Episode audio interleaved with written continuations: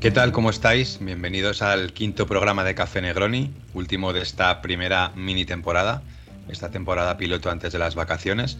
Volveremos a mediados de septiembre ya con la primera temporada oficial, como quien dice, pero antes de eso nos queríamos despedir de nuevo hablando de una de esas películas en las que nos gustaría quedarnos a vivir, Her, escrita y dirigida por Spike Jones y una de esas películas que te hace reflexionar sobre cuestiones vitales tan importantes como el amor, las relaciones humanas o la soledad.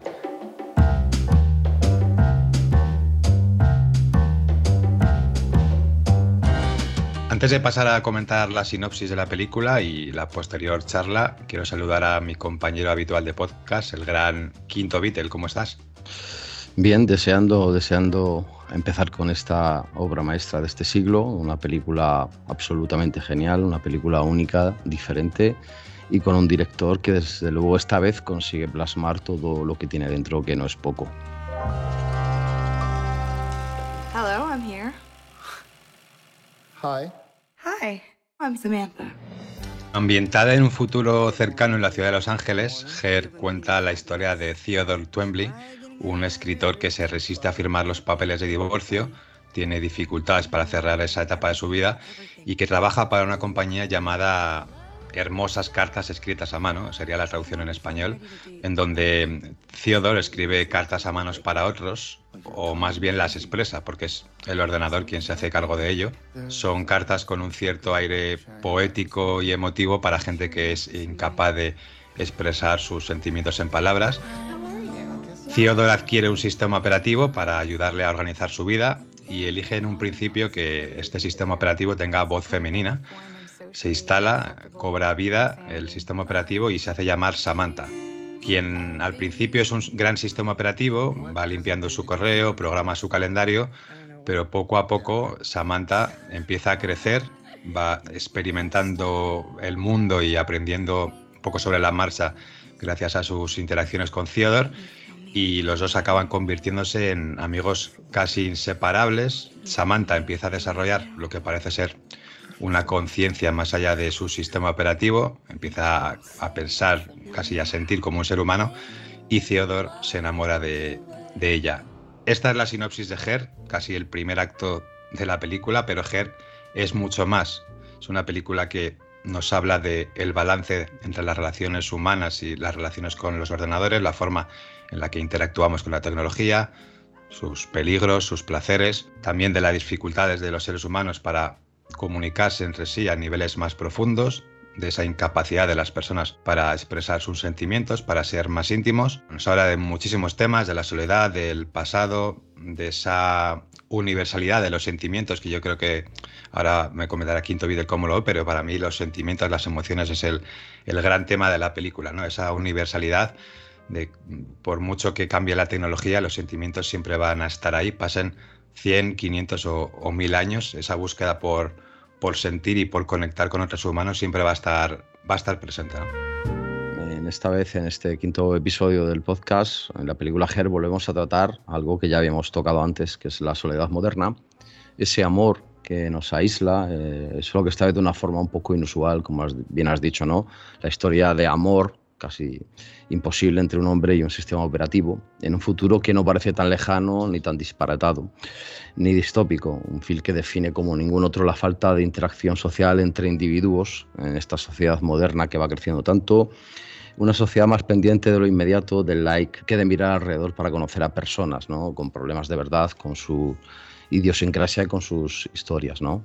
Una película que nos habla de forma amable de la realidad de confundir el amor con lo cotidiano, Así que es una película un poco complicada de explicar, incluso de, entender por momentos, ¿no? Decía que él, para mí es Jerez, uno de los temas principales que tiene la película son las emociones y los sentimientos. Em, hay muchas más cosas, ahora comentaremos, pero para mí lo, esencial es eso, ¿no? Como esa universalidad de los sentimientos. Es una película, un drama romántico ambientado en un mundo de ciencia ficción que en el fondo no es tal. Yo creo que la ciencia ficción aquí está como decorado como, como escenario que sirve para apoyar el viaje de, de Theodore, el protagonista, y también para plantear ciertas reflexiones sobre cómo nos, nos relacionamos hoy en día a través de la tecnología y las redes sociales, pero, pero para mí, no sé tú cómo lo ves, eh, la, película principalmente nos habla de esos, sentimientos y esas emociones de, de Theodore, del protagonista de la película, interpretada por Joaquín Phoenix. Ahora hablaremos también de su interpretación brillantísima. Eh, de esa incapacidad también de sentir, esa búsqueda por sentir y ese bloqueo a veces emocional que tiene, motivado por ese impasse en su vida, en, ese momento de su vida, esperando un poco a firmar los papeles del divorcio con su exmujer. Pero para mí es eso, ¿no? La esencia de, la película es la emoción y el sentimiento encarnado en el personaje de Joaquín Phoenix y la relación que va teniendo con, con Samantha y los diferentes personajes secundarios de la película.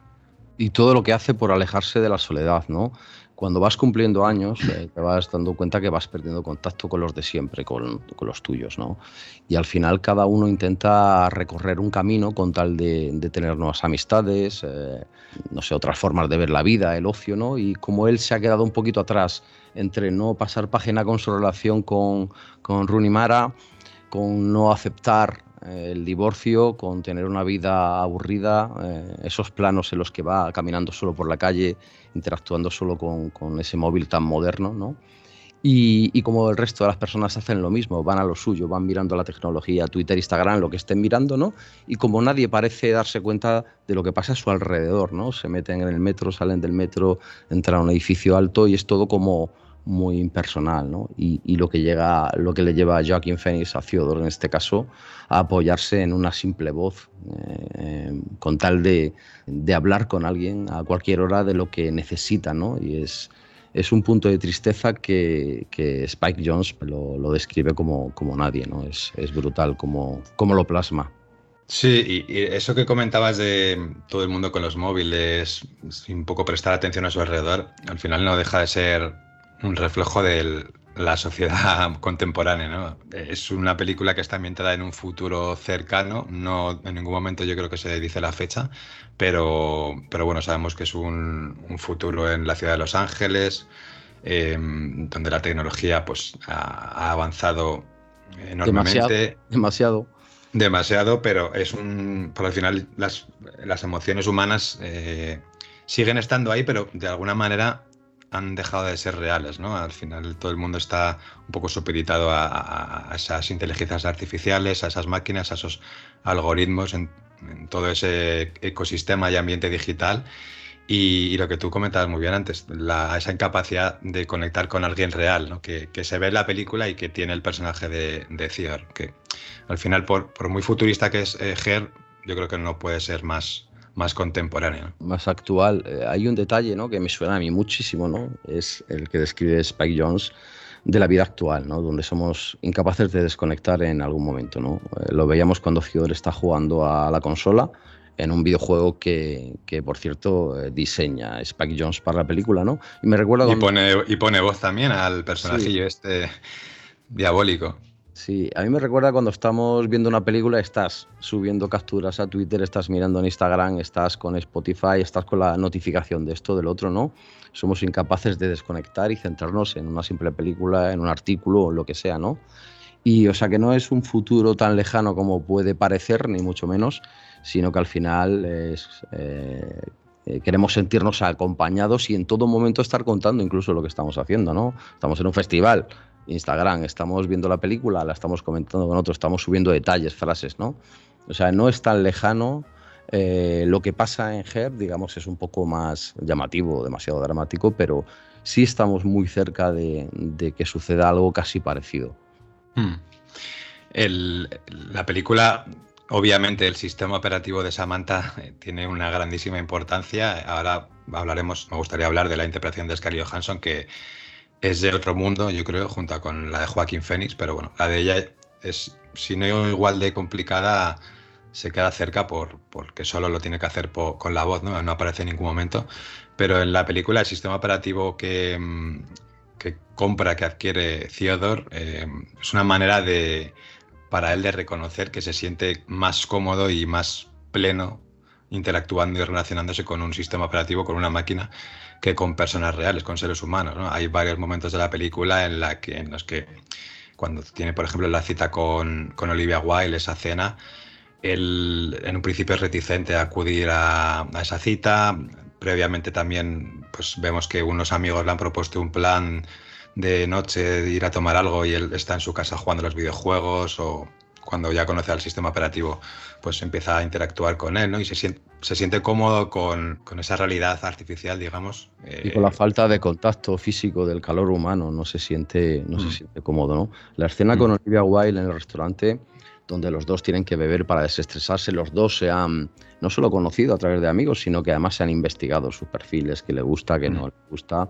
Es un, una cena rígida Luego cuando se besan, ella no quiere besos en, la lengua, está tan acostumbrada a la soledad, también ella, que no sabe dejarse llevar ni dar una oportunidad a lo nuevo. ¿no?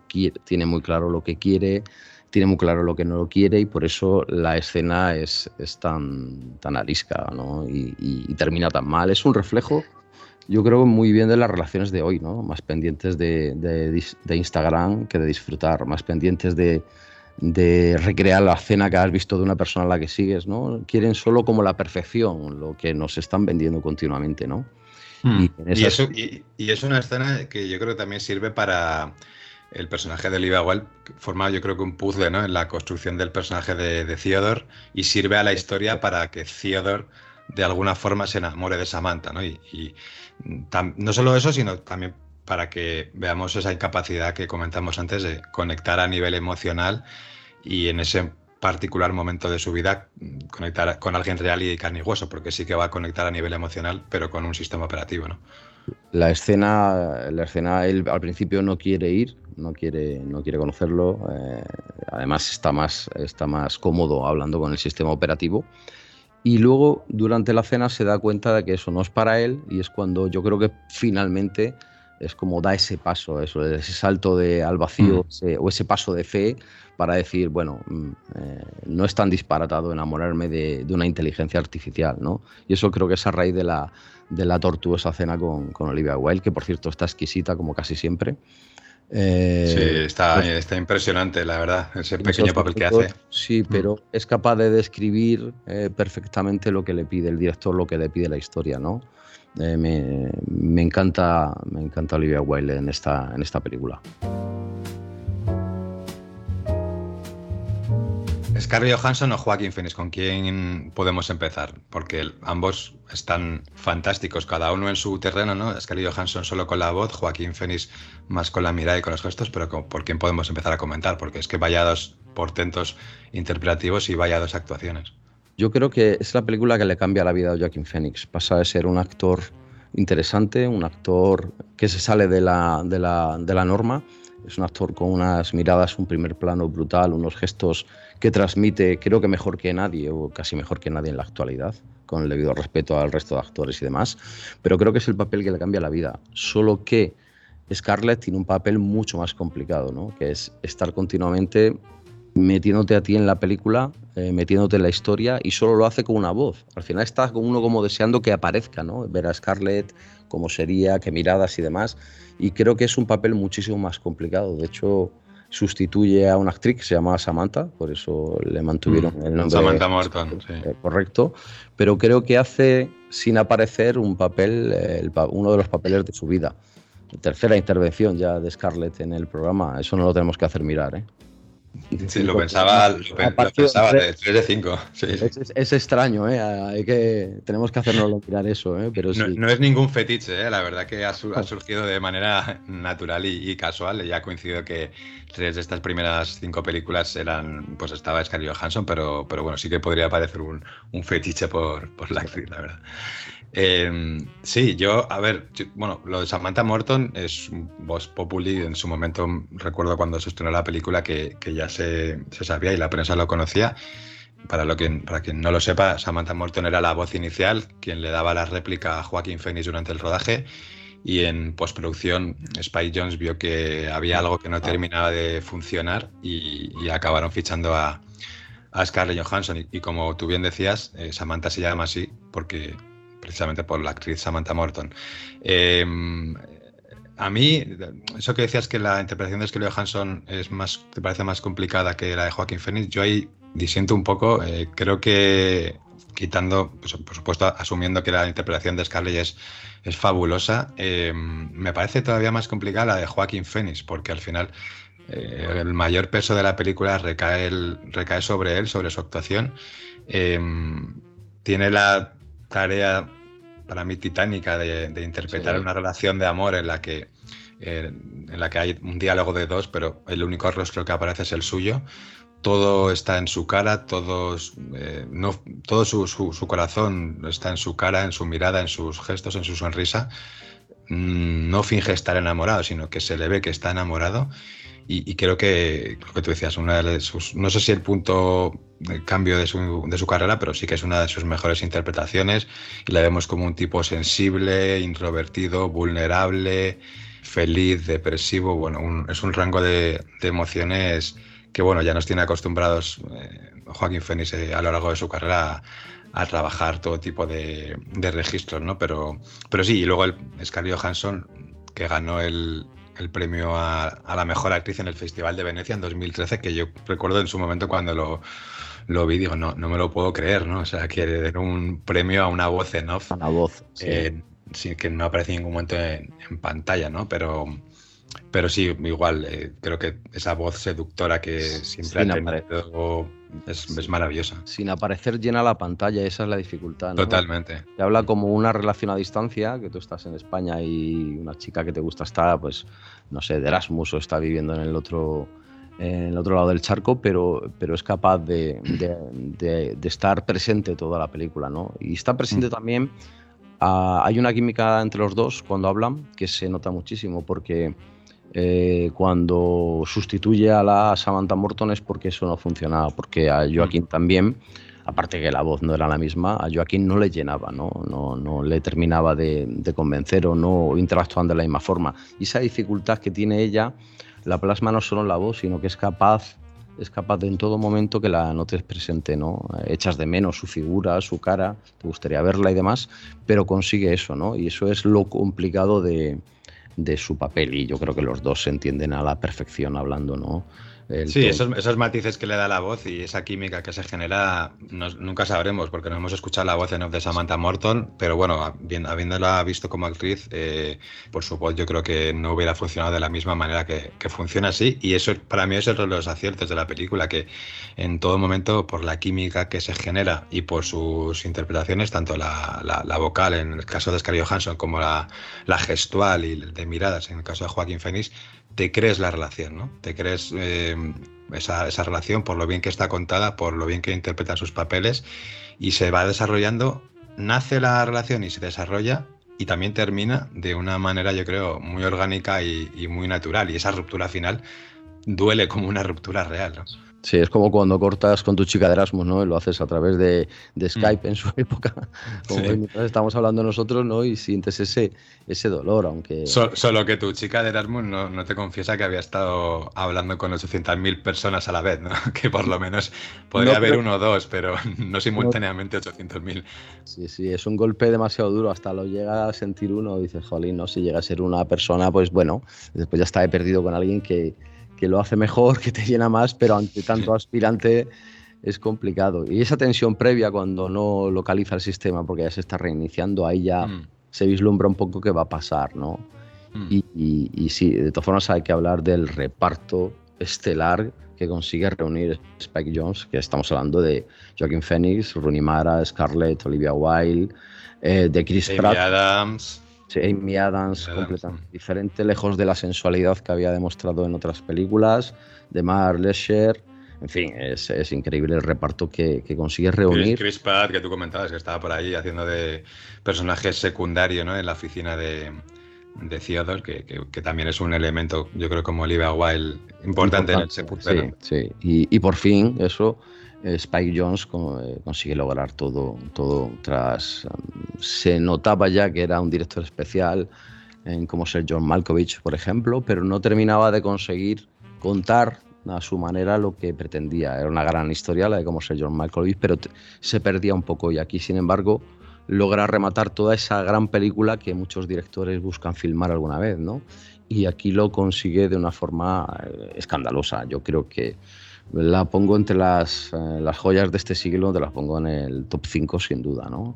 Sin duda, y es una película muy personal también, ¿no? Para, para Spike Jones, lleva muchos años trabajando en este proyecto, es la primera película además que dirige con, sobre un guion propio. Con el paso de los años la, fue desarrollando y, fue dándole pues, su, toque más autoral, pero, pero bueno, como siempre se ha hablado mucho ¿no? de esas comparaciones con, con los Intralesion con, entre Jerry y los Intralesio por la relación que, que, tuvieron ellos dos. Y no me cabe duda que hay mucho del personaje de hay mucho de Spike Jones en el personaje de, de Theodore y también en cómo maneja la relación con el personaje de, de Rooney Mara, ¿no? Esa, en esa incapacidad de, de cerrar puertas y de crecer. Si, teníamos alguna duda, por lo menos yo, de, de que era la respuesta a los in Translation, que ya comentamos en el segundo episodio, interesante esa película, yo me quedo claro, incluso la estética de Joaquín Phoenix es muy de Spike Jones, ese bigote, ese, ese cabello, eh, el color de la ropa. también, la ropa. Sí, sí, sí, sí. De hecho, varios apuntes de Her, ¿no? El tono color negroni que aparece continuamente en la fotografía, en la ropa de Theodore, la lámpara junto a la mesa, las luces del apartamento, sutil eh, pero definido, y una fotografía que describe también a la perfección el estado de ánimo del protagonista, ¿no? Ah, la, fotografía es, brillantísima, ¿no? Del, director de fotografía Hoyte Van Hoytema. Toda la estética, el uso del color, el uso de los reflejos en las ventanales del apartamento de Theodore, la luz, el uso del punto de vista muchas veces que, utiliza en, tanto en Theodore, escenas, por ejemplo, mirando a Olivia Wilde, mirando a Rooney Mara, mirando las motas de polvo de su habitación, hasta el punto de vista de Samantha, que a ella no la vemos nunca físicamente, pero sí que vemos varios momentos desde, su punto de vista, hasta el uso de los desenfoques, por lo que hemos hablado, la, gama de color es, brillante y, yo creo que tanto la fotografía como la música, la banda sonora de Arcade Fire, como el diseño de vestuario, como el diseño de producción, todo eh, junto hacen una armonía que, le da a la película ese, componente hipnótico, ¿no? atmosférico, ambiental, que le viene muy bien y además eh, es de las películas que más me ha costado y más me va a costar elegir un, plano y una escena. Eh, sin exagerarte, tengo apuntadas 20.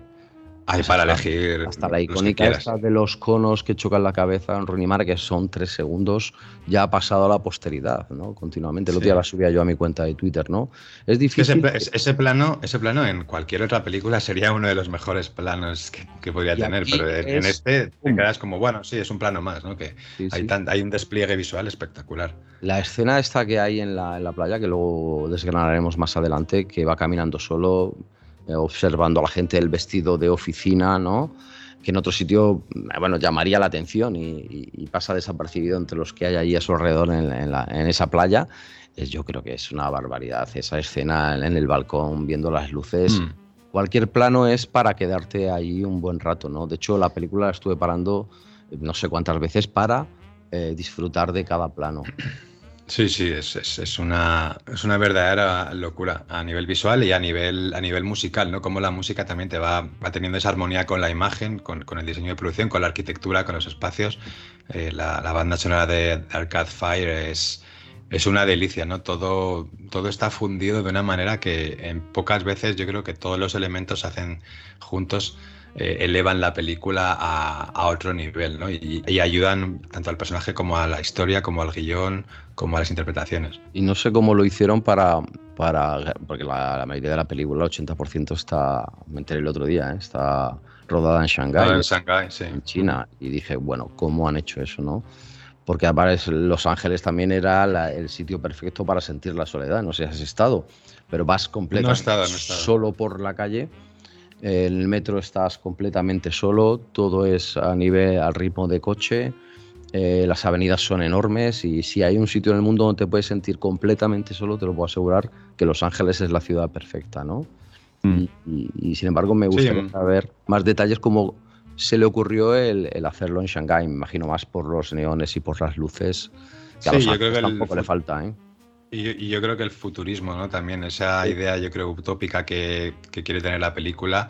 Eh, al final, cualquier ciudad de estas, Shanghái, bueno, Dubái, eh, cualquier ciudad de China prácticamente ya con todos los rascacielos y, esas megas urbes, yo creo que le dan ese toque de, futuro utópico, ¿no? Un poco a lo, a lo Blade Runner que, Que aquí le viene muy bien también porque combina eh, escenas de Shanghái con escenas exteriores de Los Ángeles y, luego todos esos espacios verdes, esos parques empresariales de la ciudad de Shanghái que se vieron como lugares de rodaje en la película, eh, le dan esa mezcla de lugar confortable, minimalista, lo hace táctil, lo hace real. Me gusta mucho el diseño de producción, por ejemplo, tanto en exterior como en interior cómo mezcla todos esos elementos que aparecen en la película, esa estética retrofuturista, me parece muy acertada, ¿no? Todo el mobiliario, por ejemplo, del interior del apartamento de, de Theodore, esa mezcla de materiales vintage de los años 50-60 con luego elementos tecnológicos, pero que están muy bien metidos dentro del, del ambiente es, fantástico, es maravilloso. ¿no? Y te demuestra que él no ha pasado página, si te das cuenta, está casi toda su casa montada está, y hace embalaje, mm. como si no, no se acostumbrase a que ese es su lugar, ese es su, su sitio, ¿no? Se dedica más a, a jugar o a estar en la cama que a ordenar los estantes sillas desvencijadas ahí como que no llevan a ningún sitio, es todo como consigue esa sí, soledad. Solo vemos como tres sillas ¿no? en el apartamento y están los, cuadros eh, sin colgar. Eh. Eso también me gusta porque apoya como el aislamiento del, personaje, ¿no? Y el apartamento es un espacio diáfano, hay diferentes elementos que apoyan la, soledad y el aislamiento de, de Theodore. Consigue absolutamente todo lo que decías tú, ¿no? Se funde todo tan bien que no hay ningún detalle al azar, aparte que no hay ningún diálogo que te pueda de que te pueda sobrar o que puedas pensar, bueno, qué tontería acaba de decir o qué tontería acaba de pasar. Todo está tan bien conjugado que no deja nada a la, imaginación. Te lo y, y, sobre, todo que no es gratuito, es decir, no es correcto. Sí que hay otras, otras películas que a lo mejor se apoyan mucho en la, en la arquitectura, en el diseño, en el diseño de producción, simplemente por una cuestión estética, ¿no? Y, yo creo que Ger es uno de los mejores ejemplos de utiliza las emociones del personaje, lo que, lo que puede estar sintiendo, para desarrollar todo un diseño, todo un espacio, toda una arquitectura de interior, de exterior y reflejarlo en eso, ¿no? En pues, los colores que hemos hablado, los interiores del apartamento de Theodore, la oficina de Theodore también. Todo es como que está muy, muy bien pensado, es muy elegante, muy sutil, pero que cumple la función de apoyar al personaje de, de Theodore y su, viaje emocional, por así decirlo. Y me gusta eso de, de Her.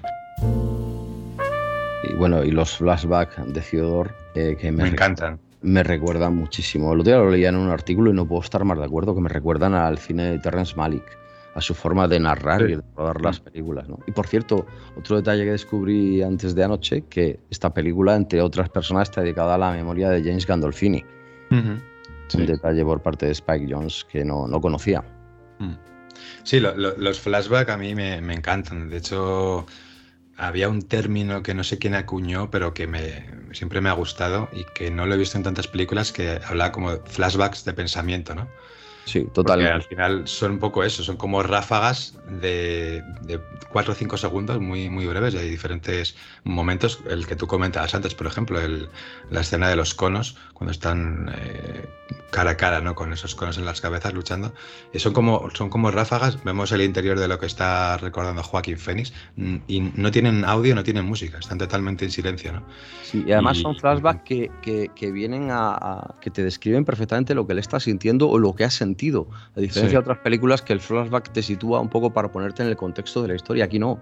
Aquí estás eh, dentro del alma de él. Estás, eh, sabes lo que has sentido, incluso lo estás sintiendo tú al verlos, ¿no? Son flashbacks no, totalmente no necesitas, no necesitas mucho más, ¿eh? O sea, esos 4 o 5 segundos. La semana pasada había un poco una diferencia de opiniones, ¿no? Con, con Casa Blanca. A ti ese flashback te gustaba menos, a mí más. Eh, pero es un flashback al estilo clásico, como, como hemos podido ver en otras películas, ¿no? con, con, ese desarrollo que te puede durar a lo mejor la secuencia 8 o 10 minutos. En este caso, no, en este caso son esas ráfagas que te dan exactamente las pinceladas necesarias, pues eso, para entender la. Principalmente para que, para que veas la relación con Rooney Mara, ¿no? no mucho más, pero. Para que sientas lo que estás sintiendo, ¿eh? Mm. no te lo describe, lo, lo, sientes, ¿no? Y luego hablando de nuevo de, del tema de, de Lost in Translation, esa escena incómoda cuando tienen sexo en diferido a tres con Isabela, con esta chica rubia, mm. que deja un sinsabor y uno piensa, llegaremos a esto, me recuerda mucho a, a las despedidas en el lobby de los in Translation entre Bill y Scarlett, ¿no? Por, eh, por, las luces, los neones, los adioses en el hall de edificios o de un hotel. Me recordó muchísimo a los in Translation esa, esa escena concreta. Sí, cuando la despide, ¿no? En el taxi. Sí, en el taxi, sí. Mm. Que mientras está... Tiene mucho el, apartamento de, de también de, del hotel, de ese Marriott Hotel, ¿no? De, Podía, podía estar en la cama en vez de Joaquín, podía estar Bill Murray perfectamente, ¿no? Sí, ah, sí esa escena de, en la que Samantha, digamos, contrata o, pide ayuda a, una, a, una, chica, a una amiga, que no, en ningún momento yo creo que se define que el personaje es una prostituta, es más bien una persona que quiere eh, ayudar a Samantha y a Theodore en su relación, entendemos que Samantha le ha estado contando un poco eh, los problemas que tienen y la relación que han tenido y, es como una manera que tiene el sistema operativo que ya va creciendo y ya va evolucionando pues de, intentar que entre los dos que Theodore tenga un, acompañante físico por así decirlo ¿no? y pero me, me, gusta mucho porque no voy a decir que es de mis escenas favoritas pero sí que me parece eh, clave en el sentido de que ahí eh, Joaquín Phoenix ve que esta situación no, no está funcionando. No sé, es, es, una mezcla de. Es una secuencia extraña, rara, pero que a la vez me, me gusta por cómo define un poco a Theodore. Sí, ahí, ahí, es cuando todo se desvanece, ¿no? Al final el castillo mm. de naipes se, se, se, derrumba, ¿no? Y, y, él está incómodo porque deja de idealizar al poner un aspecto físico a esa persona, ¿no? Eh, que mm. es como Samantha, yo creo que se define a sí misma como rubia, ese aspecto, ¿no? Yo creo que es lo que intenta un poco. Es cuando él se da cuenta que no, que él estaba bien donde estaba, que estaba bien sin entrar más en detalles, sin que le vuelvan a hacer daño, sin volver a tocar a otra persona, que es lo que a él le cuesta, en definitiva. Y yo creo que ahí es cuando dice, esto no, no tiene ningún sentido y, y, prefería idealizar a entrar más en materia. Un poco sí, totalmente. No sé qué te parece a ti, que Samantha no exista, que no la veamos presente en ningún momento.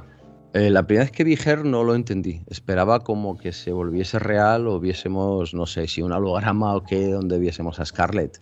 Sin embargo, aquí me gusta que no se vea, ¿no? Porque al final te estás imaginando cómo puede ser, dónde está, eh, cómo, cómo gesticula mientras habla, te deja el poder de la imaginación y define perfectamente lo que es el sistema operativo, que no hay nada más detrás. Es una voz Simplemente que a diferencia de un Siri, por ejemplo, que, que tenemos nosotros, pues eh, está detrás un, un sistema que crece que crece, que quiere experimentar emociones humanas y que quiere salirse de, de, lo, de lo, que esperas de, de, un sistema operativo, sin más, ¿no? Sí, y, yo creo que define también lo que siente o lo que piensa Theodore de, esa relación, ¿no? Del sistema operativo, que la idea de que no tenga fisicidad, por así decirlo, eh, le da la posibilidad de que sea cualquier cosa que él quiera ser, ¿no? El Samantha se transforma en lo que él quiera que sea y, como tú dices, en el momento en el que eh, se hace presente en forma física en el, en el caso de esta, esta chica que acude al apartamento, ya no solo por la extrañeza y la rareza del, del momento, sino porque es como que se ha roto su, su imaginación, ¿no? Y, esa idea que, que, no aparezca es poderosa. Luego sí que vemos al final que aparece en una secuencia un poco así onírica, eh, imaginativa de, de Theodore, eh, que es como una mano que le abraza cuando está tumbado en la cama y él sí. se imagina que está caminando por un, un bosque nevado, pero, pero en ningún momento vemos su cara y creo que es una buena buena elección por parte de Spike Jones. Sí, bueno, y luego la metáfora en GER de la inteligencia eh, artificial, de este sistema operativo en el personaje de Samantha, que podemos cambiarlo, podemos llevarlo a, a los tiempos de hoy, a, a Instagram, a Twitter, a, a, donde sea, ¿no? Es lo mismo. Totalmente. Eh, que vive de falsas emociones hasta que aparece la cruda realidad o el mínimo problema, y entonces también, como le pasa a él al tocar a, esta chica, entonces todo se va al garete, todo se desvanece y ya no nos gusta, ¿no? Yo creo que es una película que a pesar de estar rodada en 2013 y no había lo que tenemos ahora de redes sociales donde vivimos, nos conocemos, incluso tenemos amigos por redes sociales, ojo, hmm. que, lo que nunca nos hemos tomado un café o nos hemos puesto... Bueno, no, no, nosotros dos somos el mejor nosotros, ejemplo de... Efect efectivamente, ¿dónde vamos a ir? Sí. No hace falta ir muy lejos, ¿no? Pero, pero hmm. es verdad y yo creo que el sistema operativo, si lo pones, si lo cambias por las redes sociales, los blogs que manejamos, incluso el podcast, es, es exactamente lo, lo mismo. Sí, yo es que creo que otro de los aciertos es esa representación de, del futuro que no es tan futuro, ¿no? Hay muchísimas cosas que están muy pegadas al día a día, son muy contemporáneas y esa relación con la tecnología, cómo respondemos a, la tecnología, a las redes sociales, lo que comentabas antes, ¿eh? cómo nos interesamos por ella, nos dejamos de interesar, cómo eso nos afecta en nuestra relación con las personas reales, los seres humanos y lo que tú comentabas antes de la, la cena con Olivia Wilde, donde todo parece que tiene que ser maravilloso, ¿no? Es curioso porque que en GER una de las ideas que plantea es que parece que no hay que hacer un esfuerzo por, por interactuar con otro ser humano, ¿no? por interesarse en, su vida. Creo que eso, es muy actual. Hoy en día cuesta, cuesta encontrar a alguien con el que ya no digo conectar a una manera profunda, sino tener una conversación en la que puedas interactuar sin la necesidad de, estar pendiente de, las redes sociales o de la tecnología, además, ¿no? Una interacción humana, ¿no? Y, creo que en el personaje de Theodore se ve muy claramente eso, que le cuesta muchísimo interactuar con otro ser humano y se siente mucho más cómodo, como os hablaba antes, con un, un sistema operativo, ¿no? Que finge emociones genuinas, pero al final no deja de ser fingir emociones. Y Theodore, me gusta ese paralelismo porque Theodore de alguna manera también lo hace en su empresa. O sea, Samantha lo hace en, su sistema operativo. Hacen lo mismo. Hacen lo mismo. Theodore hace, lo hace lo mismo con las cartas ¿no? que, que hace en su empresa. Y me gusta la idea de también el, tema de las cartas, que la película empieza y acaba con, con una carta. En este caso, en el principio, la película se abre con, con una carta de Theodore describiendo un poco pues, eh, la carta con la voz de otras personas ¿no? en, su, en su trabajo. Y al final es él quien escribe la carta con su propia voz. Vemos ese recorrido, ese viaje que hace el personaje, que al final toma el valor de escribirle esa carta a su exmujer para cerrar esa etapa y pasar página definitivamente. Pero me gusta esa idea de la importancia de las cartas de amor en, la película. En un primer momento, unas cartas de amor mm, frías eh, en una empresa y, demás, pero luego en, esa segunda idea de en su vida personal, cómo él toma las riendas y tiene el valor de, cerrar con esa carta. Sí, es lo, es lo difícil de, la vida, ¿no? Que podemos dar consejos, pero es complicado que nosotros hagamos lo que, lo que estamos prescribiendo a los demás, suele pasar. Somos mm. muy buenos diciendo a los demás cómo tienen que vivir, pero a la hora de ponernos nosotros a solucionar nuestros problemas, a cerrar ese círculo que todos hemos tenido alguna vez, ¿no? Con amigos, relaciones, lo que sea, ¿no? Y cómo él consigue al final, gracias a ese recorrido, gracias a, todo lo que le ha pasado en, a lo largo y ancho de la película, que no parece mucho, pero es muchísimo, eh, le hace crecer y ser capaz de por fin hacerlo él, ¿no? Ponerse... Mm hacer lo que hace tiempo que tenía que haber hecho, ¿no? hablando de. que no, quería cerrar la conversación hablando del personaje de Rooney Mara, de, de, su mujer. Hay, yo creo que hay tres mujeres claves en la película si no contamos a, Samantha como mujer. pues la dejamos como sistema operativo, que es el personaje de Olivia Wilde, el personaje de Amy Adams, que se llama Amy también, y el personaje de Rooney Mara, que es su mujer. Que cada una de ellas tiene un papel en su vida, todas forman parte de un puzzle que acaban construyendo el personaje de Theodore y sirven a la historia para que Theodore se vaya desarrollando, vaya avanzando, vaya retrocediendo. Oliva Wilde lo hace de una manera, Amy Adams lo hace de otra, pero Rooney Mara es el eje esencial de, la vida de Theodore, la persona que ha motivado que se sienta de esa manera. ¿no? Y una de mis escenas favoritas es la conversación que tienen ellos dos en, la comida, cuando están a punto de, firmar los papeles del divorcio, que ahí vemos por primera vez a, a Rooney Mara dialogar antes la hemos visto en, los flashbacks que comentamos, y, es la única, el único personaje que juzga la relación entre Theodore y Samantha, ¿no? Ni Amy Adams eh, la juzga, de hecho ella misma también. Tiene, tiene otra relación. Tiene otra relación con otro sistema operativo, ni Chris Pratt, su compañero de trabajo, lo juzga, de hecho se van al, al picnic, este picnic de cuatro, súper super raro, ¿no? Eh, pero ella es la única que, no, no entiende esa, relación y creo que define en varios momentos de esa, de esa comida, hay un, par de diálogos que dice el personaje de Runimara que definen la esencia de lo que es Theodore, ¿no? Que, por ejemplo, dice, siempre quisiste tener una esposa sin los obstáculos de lidiar con algo real. Me alegro que por fin hayas encontrado a alguien así, es perfecto, ¿no? De esa forma irónica. Sí, sí, además que le describe sumamente bien, porque los problemas que tiene ahora eh, a través de esa ruptura con su matrimonio no son nuevos. Es decir, la situación que tiene ahora es una situación que él previamente había tenido en la misma pareja, ¿no? que era incapaz de intimar, era incapaz de contar sus sentimientos, de hacer partícipe a, a Runimara de su relación y por eso ella decide decide poner el punto final y, también le sorprende mucho la comida cuando dice, ¿y ahora por qué quieres firmar tan pronto los papeles? ¿no? Has estado mucho tiempo sin querer hacerlo y quieres saber por qué, ¿no? si ha aparecido otra persona y ya es cuando le, dice lo que, lo que, los problemas que tiene él para, para abrirse o para conectar con alguien. Sí, cuando le dice también lo de que siempre quisiste de mí que fuera esta ligera, alegre, saltarina, todo está bien, esposa de Los Ángeles y esa no soy yo, ¿no? Que ahí también parece que ha habido un, distanciamiento, bueno, ha habido no, parece no, ha habido un distanciamiento entre ellos dos, por algo se, quieren divorciar o se van a divorciar. La película nos da pinceladas, pero en ningún momento nos lo explica, pero con esta conversación, esta escena de ellos dos comiendo, creo que se dice mucho de los dos, tanto de Theodore como de del personaje de, de Runimara, entendemos que ella, pues, aparte de esa relación que tenía con Theodore, que se fue enfriando y se fueron distanciando, también hay una parte, yo creo que se deja entrever que ella quería ser más independiente, que no era el típico prototipo de esposa que se queda en casa y que no pone ningún tipo de, obstáculo ni dificultad, ¿no? Sí, que no, que no alza la voz y que no, y que no dice mm. nunca que le apetece, ¿no? Está excelente Rooney Mara, como en lo poquito que he visto de ella. Fantástica, es la actual pareja de, de Joaquín Phoenix, ¿no? Se conocieron en la película. Fue posterior, ¿no? Pero sí, Está, está fantástica y además describe muy bien lo difícil que es, ¿no? Eh, estar con una persona que cada uno vaya creciendo por un lado, ¿no?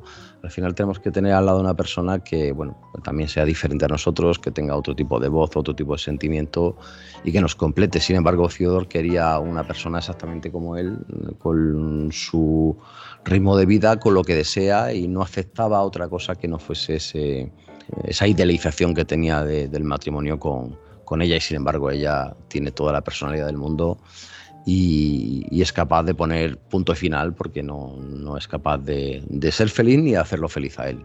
Y la, entendemos que la película al final nos, nos deja la idea de que Theodore y Amy van a terminar juntos de alguna forma, ¿no? Yo creo que la relación que, bueno, con otro de esos planos, ese plano final de cierre que podría ser el, uno de los mejores planos de la película, con en esa azotea eh, al anochecer con esas luces de, de todo, iba a decir Shanghai, de Los Ángeles, que es, es, maravilloso ese plano, pero esa, esa relación que tienen ellos dos, que se va viendo también con pinceladas durante la película, es la más honesta que tiene, que tiene Theodore, ¿no? Mucho más que, y la más real, mucho más que la que tiene con Samantha.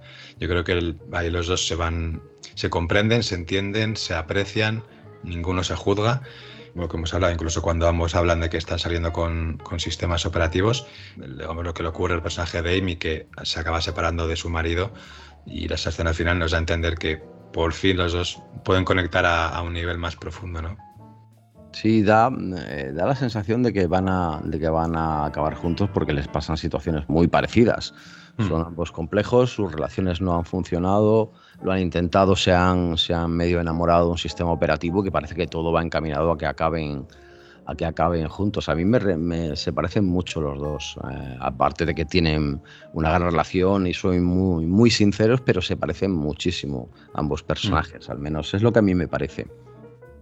Sí, da la sensación también que el, el, hecho de tener un sistema operativo, tener una relación con un sistema operativo, en, tanto en el caso de Theodore como en el de Amy, en el caso de Theodore porque lo vemos más, le sirve a Theodore para, para aprender ¿no? y para, para evolucionar y para cerrar esas etapas que a lo mejor antes no era capaz de cerrar o no era tan valiente para cerrar.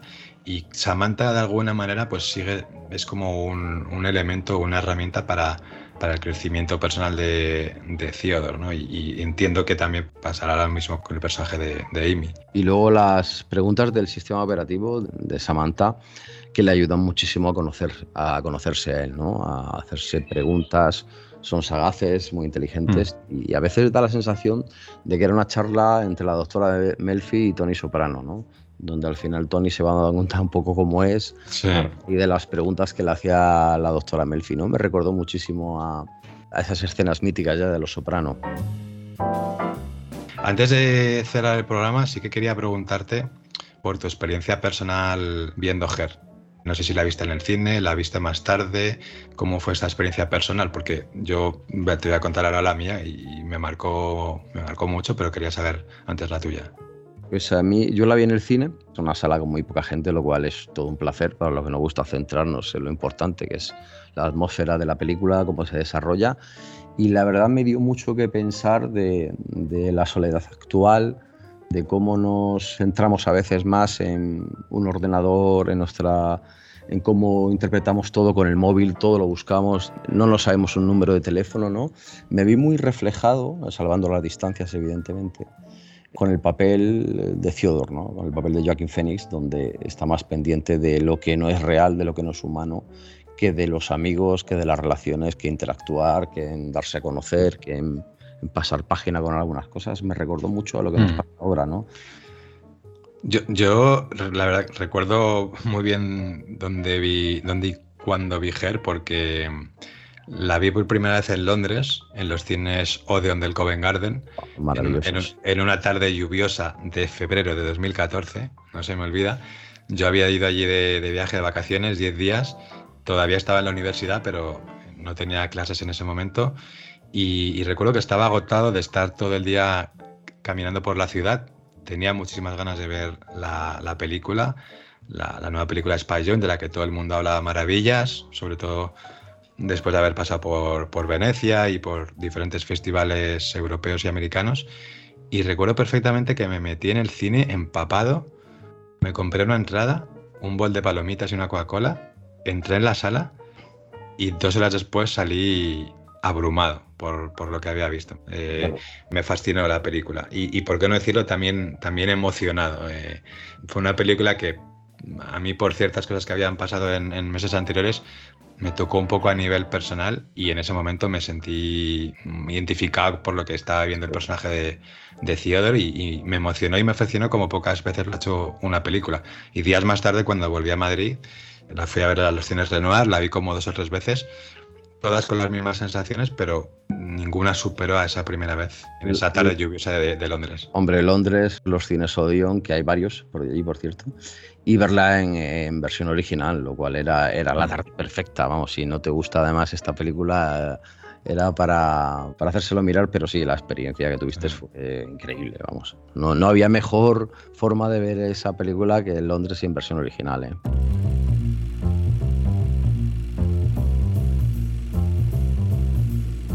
Bueno, y vamos a terminar ya, antes de pasar a la sección de recomendaciones y las cosas que nos ha abocado la película, con otra sección ya clásica de Café Negroni, que es la parte en la que elegimos nuestra secuencia, plano y frase favorita de la película. Quinto Beatle, una secuencia favorita. Pues es complicado, como decía antes, ¿no? Pero eh, cuando caminas solo por Los Ángeles, pero todo el mundo hace lo mismo, nadie se mira, eh, la completa soledad en un mundo tan, tan conectado esa de las escenas iniciales. Yo lo he tenido también complicado, la verdad, pero si tuviera que elegir una secuencia, me quedo con ese montaje, de esa secuencia de montaje de, con el tema Photograph de Arcade Fire, que vemos a el primero sentado en un parque comiendo un sándwich y le pregunta a Samantha que qué está haciendo y ella le responde, estoy escribiendo una composición de piano. Y Theodore le pide si puede escucharla y ahí empieza todo ese montaje maravilloso en el que le vemos a él escuchar la composición de piano, eh, vemos Theodore ir al trabajo, en la terraza de su apartamento por la noche, ese plano que hemos comentado, precioso. Bueno, diferentes momentos de, de Theodore y Samantha.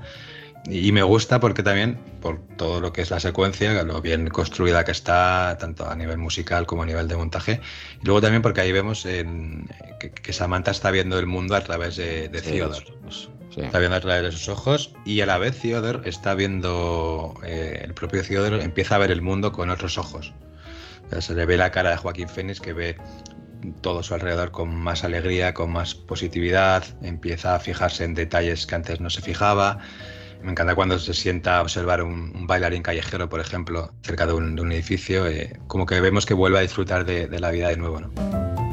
Una frase, sabe, dice, sabes, a veces siento que ya he sentido todo lo que voy a sentir jamás y de aquí en adelante nunca voy a sentir algo nuevo, solo versiones más pequeñas de lo que yo he sentido.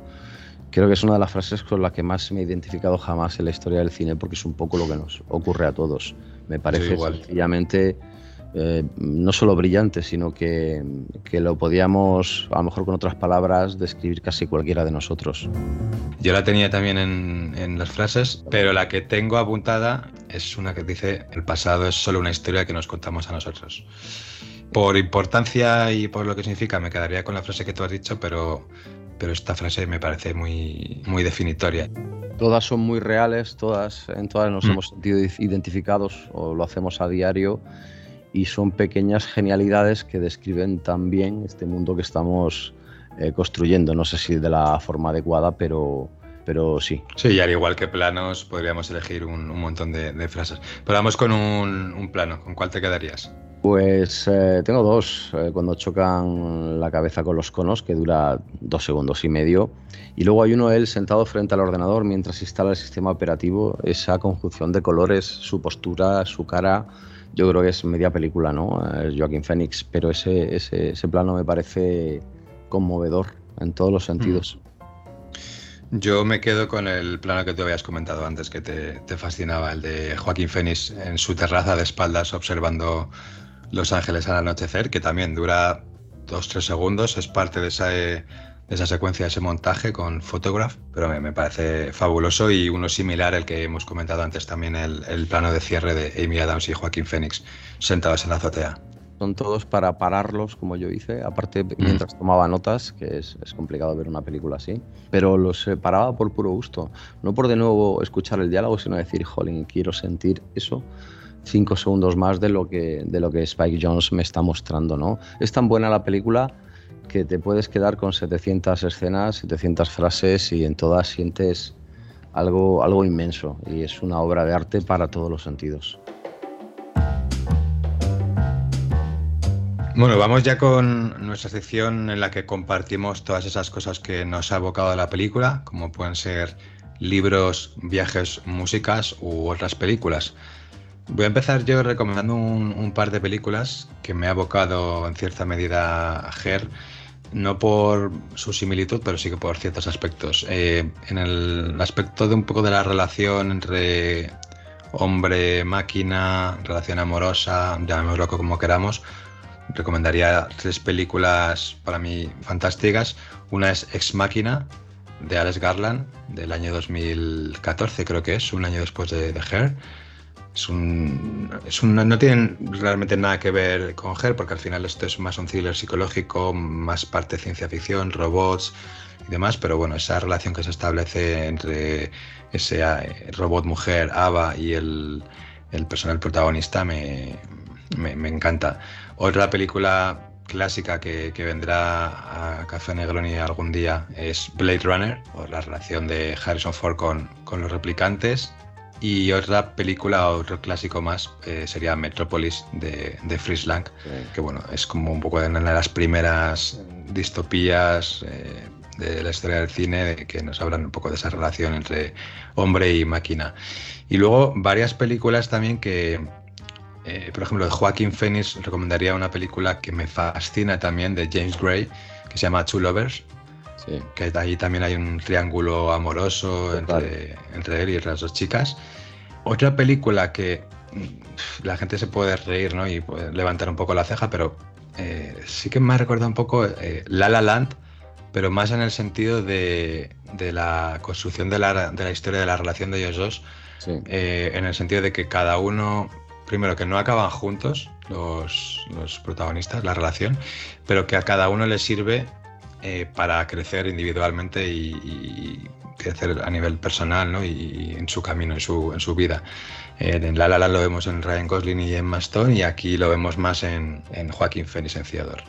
Y luego dos películas de Spike Jones que me encantan. Una es Adaptation, una maravilla. de Orquídeas. Una maravilla. Una maravilla de Nicolas Cage con guion de Charlie Kaufman. Y otra es Donde viven los monstruos, película del 2009 que también tiene banda sonora de, Dark Arcade Fire y película que está adaptada, es una adaptación de, uno de los cuentos del escritor Maurice Sendak y como curiosidad que aquí en Gel aparece, hay un boceto de, Maurice Sendak que, que Theodore aparece mirando ese, ese boceto. Me he dado cuenta mientras te escuchaba hablar que en, el Café Negroni somos expertos en, películas donde nunca los protagonistas acaban juntos, donde casi nunca hay un final feliz, eh, eh, mm. como se considera en el sentido estándar, y en Scarlett Johansson, ¿no? Eh, yo me voy con las películas relacionadas y son un poco locura. Diría que Los in Translation, pero ya la hemos hecho aquí, es, redundante. Me voy con Solaris, la, versión que queramos, pero me quedo con la última, la de Steven Soderbergh, ¿no? Eh, con los 400 golpes, que habla también de esa soledad del individuo. Y me quedo también con Hacia Rutas Salvajes, donde me veo reflejado un poquito en el protagonista en sentidos en el sentido de que luchar contra muchas cosas, querer hacer las cosas por ti mismo, la soledad de, ese mundo que no, o esa, lo que tienes alrededor que no te sirve demasiado, no te llena. Pero esas tres películas creo que van muy bien relacionadas con, y por supuesto Blade Runner, que durante todo el visionado de la película me estuvo recordando también a, Blade Runner. Hmm. Y voy a recomendar un bar de, de Los Ángeles, que tuve que buscarlo allá a través de un amigo porque no me acordaba, porque mi sentido eh, de los nombres y de la orientación es así, pero que es por unos cócteles absolutamente impresionantes que se llama The Rock Tooth at the Standard Downtown en Los Ángeles y si alguien de los que nos escuchan va algún día por allí, que lo busque porque es una experiencia absolutamente increíble. Lo apuntamos. Yo no quería cerrar sin nombrar la banda sonora de Arcade Fire que hemos comentado durante la charla, pero que, bueno, no está de más comentarla. Creo que es una de las bandas sonoras más atmosféricas e hipnóticas del cine reciente, del cine moderno.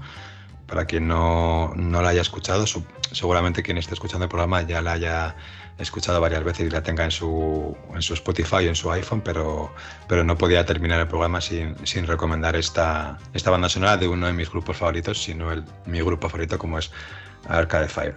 Sí, aparte es una banda sonora tan brillante y tan auténtica con lo que estás viendo en la película que no puedes dejar de escucharla, perder unos minutos, porque sin duda habrá merecido la pena.